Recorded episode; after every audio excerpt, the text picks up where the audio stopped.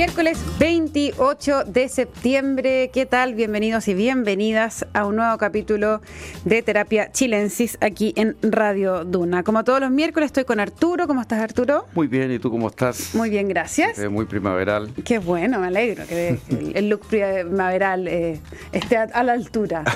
Eh, y está con nosotros como todos los miércoles también Pablo Ortúzar, no en la primavera, ya, ¿en qué estás tú en Edimburgo? Ya empezando el. Sí, o sea, aquí. Eh, Estás en otoño. Otoño le dicen, otoño. invierno. Sí, un, un otoño con cara de invierno, seguro. ¿Ah?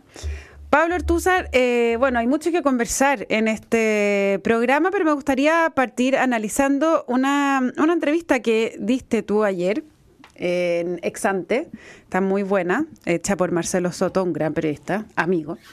y dice eh, Pablo Ortúzar, el presidente Boric es como un mago al que le comienzan a salir mal los trucos. Ese es el mm, mm, titular mm. de la entrevista, pero entiendo que es un análisis que tú haces a propósito de eh, un, ensayo que haces en, la, edición de Punto y Coma, que es la revista del IES, al centro donde tú eh, investigas en el fondo, y que habla de una radiografía sobre la nueva izquierda. Sí, el tema, el tema que de, este número de la revista es eh, los problemas de desarrollo intelectual, si uno quiere, que, tiene la, nueva izquierda, eh, en particular cómo el, este paraguas del antineoliberalismo tiene, ha tenido eficacia electoral y, retórica, pero a la hora de gobernar y a la hora de, fijar prioridades eh, se muestra sumamente eh, eh, pobre. Y, eso es un problema que, puede ser, digamos, trazado hacia las fuentes intelectuales de las cuales esta, esta nueva generación de izquierda se, construyó. A ver, ¿qué sentido? No, nosotros, por lo menos, hay, hay, varios puntos, pero la idea del populismo eh, y la democracia radical, tal como la desarrollan eh, la CLO y MUF, juega un rol central acá.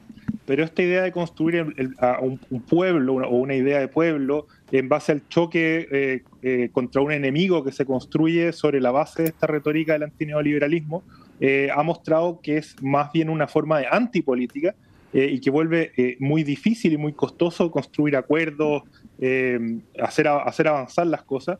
Eh, aunque, aunque pueda llegar a tener, digamos, eficacia electoral en determinadas coyunturas. Entonces, eh, lo que hacemos en este número es, analizar y hacer una crítica de estas bases, también aterrizándolo a los intelectuales chilenos que han influido mucho en, el Frente Amplio y en, su, en sus, digamos, eh, organizaciones adyacentes, como el caso de Carlos Ruiz Encina y Fernando Atria. Claro, tú dices que, ¿cómo, cómo fue la, palabra que ocupaste para, para lo que construía Atria? ¿Era como una cosa católica? ¿Cómo era un movimiento? Ay, lo leí. sí, él, él, él, tiene una, una, teleología cristiana y, y, está muy influenciado por la teología de la liberación.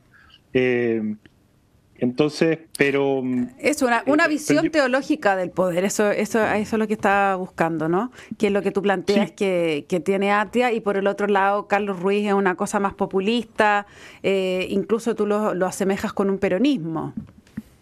Sí, Carlos Ruiz, de hecho cuando eh, él es divertido porque siempre habla de la sociedad, de la centralidad de la sociedad, pero cuando uno ve a qué se refiere él con sociedad, se refiere a las organizaciones de activismo, digamos, que él pretende incrustar dentro de la operación del propio Estado. O sea, algo, muy cercano a la idea peronista. Eh, y, también en, Carlos Ruiz está esta nostalgia, que yo digo que es como un, progresismo regresista, de, de volver a, a, de volver a los años 60, en el fondo, a, esa doctrina de Estado, a esa visión, digamos, del desarrollo. Entonces, es, es como un desarrollismo, pero, pero, pero ucrónico, de, un desarrollismo que nos, nos devolvería a, los años 60 o 70, que yo creo que tiene más influencia esa visión del, desarrollo histórico que mm, de, de, vuelta a la dorada eh, en, en, en, el presidente Boric y, en, su gente cercana, que la visión de Atria, porque además eh, en general este es un mundo muy, muy lejano de toda concepción religiosa o, o, como que no, tienen la formación básica para poder acercarse, digamos, a, estas ideas escatológicas de, Atria como para que les haga sentido. Pero, pero la idea de la, vuelta a la edad dorada está muy presente y de hecho en Gabriel Boric uno la ve constantemente arriba de la mesa. O sea, esta idea de, y en, Estados Unidos esta idea de, reivindicar Allende, un Allende imaginario, eh, en la puesta en escena que hubo después del plebiscito, que yo creo que era la, puesta en escena, ellos la habían diseñado pensando que ganaba el, el apruebo, eh, tenía, tenía mucho de viaje en el tiempo, eh, como de anular los 30 años y, y, casi que plantear como que con, con, el presidente Boric retomábamos donde el, el Allende imaginario de ellos quedó casi me dan ganas de ir más atrás. a ver, eh, a ver, me interesa eso. ¿De dónde surge este tema? Surge por la crisis del marxismo que se produce cuando el proletariado de las sociedades industriales se enriquece y deja de ser un agente revolucionario. Ahí es donde Laclau eh, reivindica en el fondo la figura de Carl Schmitt, que es muy paradójico, porque Carl Schmitt es una figura, digamos, un intelectual pro-nazi, ¿no es mm. cierto?, muy cercano a Hitler. Y, se reivindica esta idea de la política como conflicto, como distinción amigo-enemigo, y la idea de que fundamentalmente la política es una lucha a muerte y el consenso que promueven las sociedades liberales en el fondo niega la política.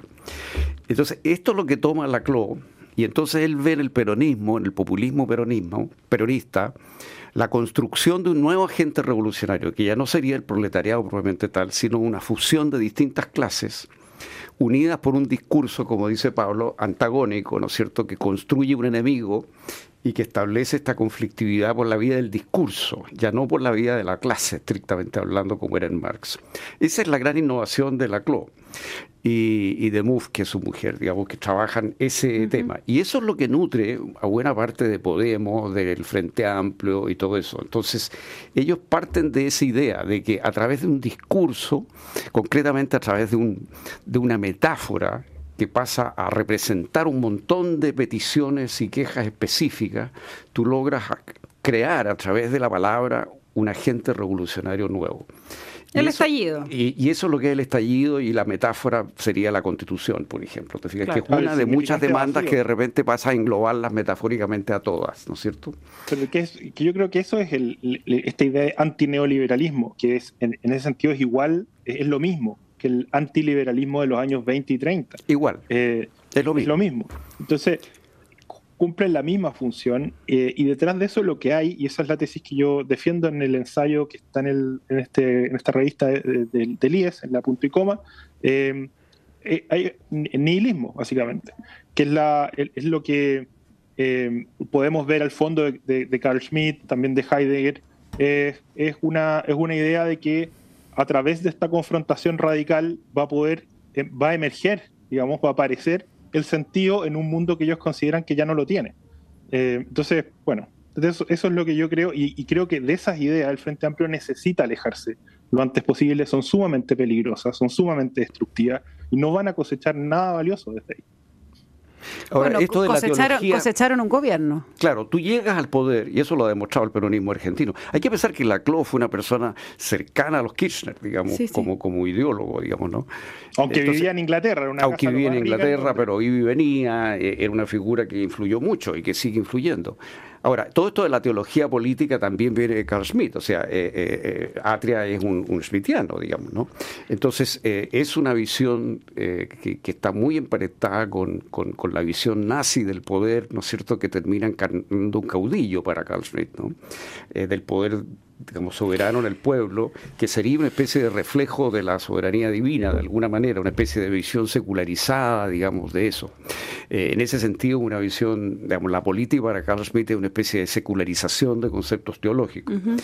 pero, pero luego viene esa otra cuerda, que es la cuerda más bien de Carlos Ruiz, ¿no es cierto?, que fue discípulo de Enzo Faleto y que está en la teoría... de otra línea. Eh, claro, del desarrollismo, ¿no es cierto?, que, son muy contrarios entonces a, los, a, la, a, la, economía abierta y críticos de los tratados de libre comercio y, esa otra que es más, la línea ahumada, ¿no? Por así decirlo. Claro, Ahora, mi pregunta es la siguiente. ¿Cuánto, o sea, eh, yo entiendo esta discusión intelectual que se da en, en, en las bases, quizá el sustento de este proyecto político que es el Frente Amplio, pero ¿cuánto de su de sus representantes están en esto, o saben esto, conocen esto. Mira, no, necesariamente. O es más bien, yo creo que hay mucho en el Frente Amplio eh, de suscribir un, eh, un, un, movimiento o un mundo que no quiere lo que está simplemente, y mm. que no necesariamente adscribe a estas teorías eh, intelectuales como tan procesadas, sino más bien no me gusta bueno, por eso a mí me ha gustado mucho el libro, lo he mencionado muchísimas veces, de Rodrigo Carme, eh, que interpreta el estallido no como un proyecto revolucionario, sino como un proyecto meramente derogatorio. O sea, que está contra lo que hay, pero no tiene realmente una propuesta. Y en ese sentido el futuro queda completamente abierto. Eh, yo creo que eso es lo que fue realmente la revuelta. Eh, y el Frente Amplio de alguna manera tiene mucho de eso. Y, pero si tú ves el peronismo, lo que ha logrado en Argentina es eso. O sea, el peronismo realmente no construye una sociedad distinta. Llevan años de años de años en el poder y no aparece una sociedad distinta. El capitalismo nunca termina y no debe terminar porque el enemigo tiene que estar ahí. Siempre va a haber. O sea, tiene que haber. Es una, es una, tecnología electoral al final. Exactamente. Eh, es de mantención del poder. Te fijas, se mantienen en el poder pero no logran eh, crear una sociedad distinta, que es la promesa. Porque lo que porque necesitan que, que funcione como está para poder existir, ¿o ¿no? no porque siempre está el enemigo, entonces claro, por eso te digo. vamos avanzando, pero no se puede. Necesitan la existencia de ese enemigo para, para resolverse a sí mismo, eso Exactamente. es lo que digo. El imperialismo foráneo, siempre hay un cuento, digamos. Es una identidad que depende del otro siempre. Mm. Y esa es la, vulnerabilidad del proyecto, ¿no? Y el proyecto no tiene una, un, un modelo económico político propio realmente. Y eso lo estamos viendo ahora con Boric, te fijas que no hay. Exactamente. O sea, o, Boric toma el camino socialdemócrata o, o, simplemente va a tomar el, el, modelo populista peronista, que sabemos que disuelve la, la, la, riqueza nomás, siembra pobreza nomás, pero no construye un modelo alternativo tampoco. Bueno, aquí Pablo en su, su entrevista plantea justamente que, que Boric está cada vez más hundido en este vacío nihilista. Ah, eso es lo que tú lo que propone y dice que em, sus declaraciones son cada vez más superficiales y grandilocuentes, que está eh, lleno de, de volteretas, de contradicciones, pero eh, me parece que es esto la, la, la, clave que tú también acabas de plantear. Si no afronta la verdad respecto a la pobreza política de su lote y trata humildemente de armar un programa mínimo de emergencia que le permita gobernar, lo veo una situación humana y políticamente desastrosa. Hmm. Eh, humana porque porque si es políticamente desastrosa, me imagino que por eso mismo es humanamente desastrosa, ¿o no, Pablo? ¿O qué ves tú? No, porque yo, asumo que la gente que llegó al gobierno con el Frente Amplio, y de hecho no, es que lo asuma, me consta en muchos casos, eh, incluyendo, pienso aún, digamos, el del presidente, eh, son personas que le quieren hacer un bien al país, que quieren que eh, generar más oportunidades para los que menos oportunidades han tenido a lo largo de nuestra historia, eh, mejorar las condiciones de vida de la, clase trabajadora, etcétera. Todo eso es muy loable y, por lo tanto me imagino que darse cuenta de que no, no solamente no lo, no lo logran, sino que comienzan a remar en contra de, de esos horizontes, eh, es devastador para cualquiera. Porque sí, el, peronismo es una tecnología electoral, pero que requiere personajes de, mafiosos de cuarta al final para poder sostenerse, mentiroso ya sin, sin, sin culpa, con el presidente de Argentina, que es un mentiroso. Lo hemos visto ya repetidas ocasiones, la última vez que dijo que había un, una crisis de, de crecimiento, que, la crisis que tenía Argentina era una crisis de crecimiento, y lo dijo sin arrugarse. O sea, gente que ya no... Que ya no, no distingue. no, son realmente eh, sinvergüenza. Eh, yo no creo que, el Frente Amplio quiera pasar a la historia, ni pretenda que su horizonte sea consolidarse como una banda de sinvergüenzas que se mantiene en el poder en base a las mentiras, digamos, ya, ya estar construyendo un enemigo imaginario. No son eso. Entonces, yo espera, mi, punto ahí es, que si, si, no, si no quieren terminar en eso, eh, es importante que cambien, que, que, se, entreguen a una renovación intelectual, ideológica y política. Eh, y, que se, y que se anclen a los objetivos, que son objetivos loables, que son objetivos que por, creo yo por la que la gente los eligió. Sí, a mí me parece que algo de eso está pasando y desde luego el socialismo democrático presente en el gobierno representa un proyecto socialdemócrata claramente distinto. Y la pelea la estamos viendo hoy día en el TPP-11, digamos, o sea, la idea de que el gobierno no va a implementar el tratado aunque se apruebe en el Senado. Eh, a la espera del resultado de estas cartas. Eh, es una señal del conflicto interno que hay, digamos, ¿no? Y, la cosa es delicada, porque efectivamente si solamente con esto, con esta declaración, con esta actitud del gobierno, ya le manda un mensaje a los inversionistas extranjeros que es decirles, eh, Chile no está interesado en atraer eh, eh, inversionistas extranjeros en las mismas condiciones que el Canadá o Australia ustedes pueden irse para allá con más garantías que a Chile.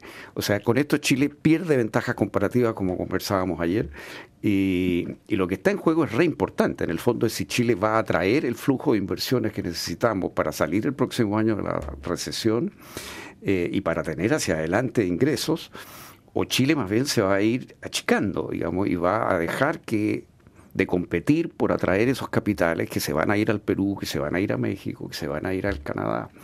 Eh, donde las condiciones son mejores para los inversionistas. O sea, me parece que es muy importante este, esta coyuntura en que estamos en términos del futuro, de la orientación futura. Y lo que estamos conversando, que parece muy intelectual y muy alejado de la realidad, tiene un aterrizaje concreto, muy concreto en esto. Muy concreto. Muy concreto en esto. Seguro. O sea, es una, es una manifestación, como tú dices, de, de eh, el momento en que está el presidente también. ¿Hacia dónde tiene que eh, dirigir? Aquí estamos en un disparadero, digamos. O sea, hacia, dónde, hacia dónde vamos a caminar. Y, y, y, esto tiene que ver con la dosis de pragmatismo o con la idea de seguir aspirando a crear un sistema económico que no existe. Mm. por lo menos todavía, que no existe en México, que no existe en Canadá, que no existe en Australia. Eh, entonces es un proyecto de destrucción de lo que existe, apostando a que va a surgir algo, pero que no sabemos bien qué es.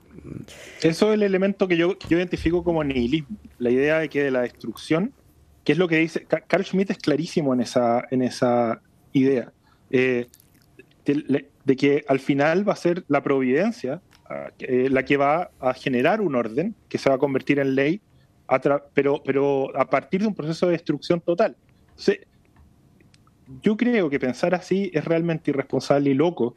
Me, tengo la impresión de que no son la mayoría, como decíamos antes, de, de, de los jóvenes y, de la gente que se ha sumado a este proyecto no piensa eso. Pero son los rieles, son los rieles sobre los que montaron esta locomotora y, es, y ahora es el momento en que se bifurca el camino. Boric no puede, no, no está en un momento en que va a tener que tomar una, decisión, no puede seguir jugando a ser una bisagra entre dos visiones que son totalmente incompatibles. Oye, eh, esa es la situación. Eh, no, quiero que dejemos de comentar en este programa, eh, porque también tiene que ver algo con esto, es el embajador.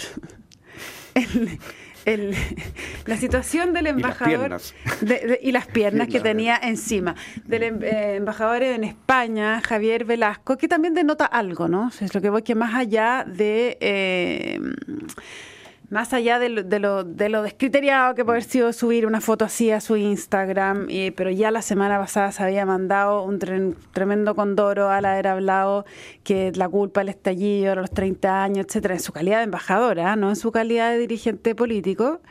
Eh, después sale esto, le tiran las orejas y lo llaman a habitar el cargo que es una frase que ya, ah, esto de habitar, eh, pero está, lo que le están tratando de decir es que sea serio, básicamente, ¿no? que representa algo, eh, pero también hay una tirantez ahí, y es el amigo del presidente, eh, no sé, Huele raro. A mí, a mí me pasan dos cosas con este señor. Uno, eh, con esta situación creada, digamos. Uno, me parece que esto evoca claramente el comportamiento de, algunos de los convencionales que desprestigiaron la convención.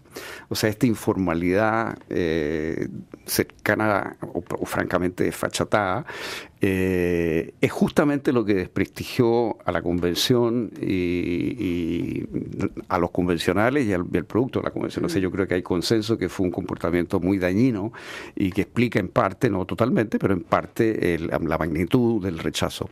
Esta actitud eh, es como, está como en ese en esa esfera, digamos. ¿ah? Eh, ese es un punto. El otro punto es que el embajador está muy equivocado, porque la, la, la, desigualdad cayó consistentemente durante estos últimos 30 años, y de acuerdo a la medición más común, que es el Gini, y más comparable internacionalmente. De tal manera que es falso que durante estos 30 años la desigualdad se haya profundizado. Al contrario, cayó consistentemente y de hecho Chile hoy día tiene un nivel de desigualdad que es alto, pero que está dentro de la línea media de, de los países del mundo. eh, tiene una desigualdad, digamos, equivalente a la de Estados Unidos, Chile hoy día. O sea, es una desigualdad importante, pero no es una desigualdad de las más grandes del mundo. Y ciertamente esa desigualdad cayó sostenidamente durante los últimos 30 años.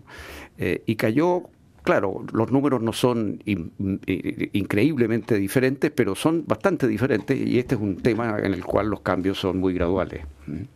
Entonces, es falso que eh, esta experiencia de los últimos 30 años haya agudizado la desigualdad. Eso es un error, es una fake news. Pero eso, eso de eh, esas declaraciones pueden haber molestado y irritado a, eh, al socialismo democrático, por así decirlo, a esa, esa versión a esa parte de la, del, del, gobierno del presidente Boric. Pero lo, las actitudes y las fotos que se han conocido eh, van mucho más allá en la molestia que han generado eh, esparcida. Entonces, aquí qué es lo que hay. Que confirman algo que es mucho más, más grave. A ver. O sea, yo creo que aquí el, Velasco es alguien que tienen que sacar ahora, ahora. O sea, no pueden seguir esperando. Un tipo que, que sube fotos comiendo langosta y, tocándole las piernas a alguien en, el auto, eh, en un auto fiscal, siga ahí. Eso no puede ser.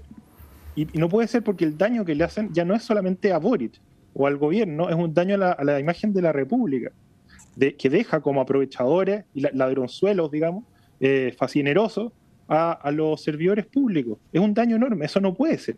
El Estado chileno está lleno de gente que trabaja como funcionario, que tiene una ética de funcionario, que cumple su rol a cabalidad, eh, y, salen estos personajes a sentarse encima. O sea, esto es exactamente lo que las personas en Chile con razón eh, aborrecen justamente de los personajes de clase alta que se pasan por encima de las leyes y que, y que, llegan y, hacen lo que quieren en espacios que son de todos, en espacios que son financiados además por todas las personas. O sea, la, señora que ahora está pagando 200 pesos más por, por el kilo de arroz eh, y que de eso se, va el IVA, eso, está financiando que este tipo ande comiendo langosta y, digamos, y sobajeándose en un auto eh, fiscal. Eso no puede ser. Yo, no entiendo que no es habitar, habitar la, que es el cargo, es, evidente que esta persona tiene que salir, era, era evidente que no debió haber estado ahí. Eh, y, a mí, esto es puro amiguismo, ¿no? O sea, son los, peores vicios de las clases dominantes los que se eh, traslucen en este tipo de conducta, eh, y es justamente lo que se supone que Boric y sus amigos venían a, a, extirpar, a transformar, etc. Yo, no, yo no lo entiendo y, y, creo que le va a hacer más daño en la interna, porque, o sea, cuando un presidente está dispuesto a seguir defendiendo a un tipo que hace estas cosas porque es su amigo, ese es un daño que también, eh, o sea, si yo fuera militante de Revolución Democrática o del Frente Amplio, también me sentiría desilusionado y, dañado. Eh, eh, está pasando por encima de muchas cosas. Por eso, lo que voy es que más allá de, su, de lo que piense él políticamente, lo que diga, lo que aquí se ve es que un señor está usufructuando de sus privilegios. ¿ah? que justamente y privilegios que son eh, completamente eh, adscritos por ser amigo del presidente y además financiados por todos los chilenos, ¿no? Entonces eso es que eh, lo que lo que molesta y lo que genera que esto se convierta en un caso eh, más allá de un tipo fresco eh, usando un auto fiscal tocando las piernas a alguien, o sea, es, y me llamó la atención que, Pablo Iglesias salió a defenderlo. Pablo Iglesias, bueno, ese otro fresco de, cuarta, pues. Sí, es un Pablo Iglesias es un personaje yo no de cuarta conozco al señor Castillo, no sé si es fresco o no fresco, lo que voy es que estoy haciendo la caracterización de mm. que el caso eh, crece por eso, porque es una persona que es un amigo presidente, que está en ese cargo porque es amigo presidente, eh, porque es un privilegiado, básicamente, y está haciendo uso de los privilegios, que es justamente lo que Chile está reclamando, que ya no puede seguir siendo posible. Ah, bueno, pero eso, eso es justamente una frescura. Eso es lo que... Pablo, Iglesias, que sale a defenderlo, es un tipo que, o sea, se, se terminó comprando una casa de millonaria eh, que básicamente se, hizo millonario lucrando, digamos, del, descontento y la rabia que de, los españoles jóvenes que no encontraban pega en su país. Eh, y ahora, y ahora se quiere reciclar, ¿cierto? Porque, se, le hundió el barco y ahora se quiere reciclar como una especie de influencer en Chile. O sea, es, una vergüenza, son tipos vergonzosos. En verdad, es necesario que, este gobierno se aleje de esos personajes, no que los atraiga. Sí, ayer Pablo Iglesias salió a defenderlo. Él, bueno, Pablo Iglesias va a estar este viernes en Chile, en una cosa de la, de la Universidad de Chile, en una actividad, y salió a defenderlo criticando mucho que el rechazo pinochetista, con una foto de Pinochet con, con Lucía Iriart, o sea, como mm, me, me, me, sorprende que un tipo que igual llega llegado lejos, llegó al menos en un momento lejos en la política española, esté como tan desinformado, ¿no? Eh, su, su, visión que tiene de lo que está pasando es completamente encapsulada eh, y aislada. Así yo sugeriría que se informe un poco mejor. Porque puede pensar lo que quiera, pero, pero eres como un simplismo para mirar la política chilena que me pareció eh, muy infantil. En fin. No solo la chilena, si por algo terminó donde terminó allá. bueno. Es, chatarra, digamos, iglesia hoy día, políticamente hablando. Pablo Artúzar, Arturo Fonten, muy interesante, como siempre, esta conversación. Les cuento que la transformación digital de tu negocio nunca estuvo en mejores manos. En Sonda trabajan para que disfrutes tu vida, innovando y desarrollando soluciones tecnológicas que mejoren y agilizan tus operaciones. Conócelos hoy. Sonda Make It Easy. Y no se vayan ustedes de nuestra sintonía porque a continuación información privilegiada al cierre y luego sintonía de crónica Epitafios junto a Bárbara Espejo y Rodrigo Santa María. Arturo y Pablo, muchísimas gracias. Nos encontramos mañana aquí a las 8 con más Terapia Chilensis. Que estén bien. Muy buenas noches. Chao. Chao, chao.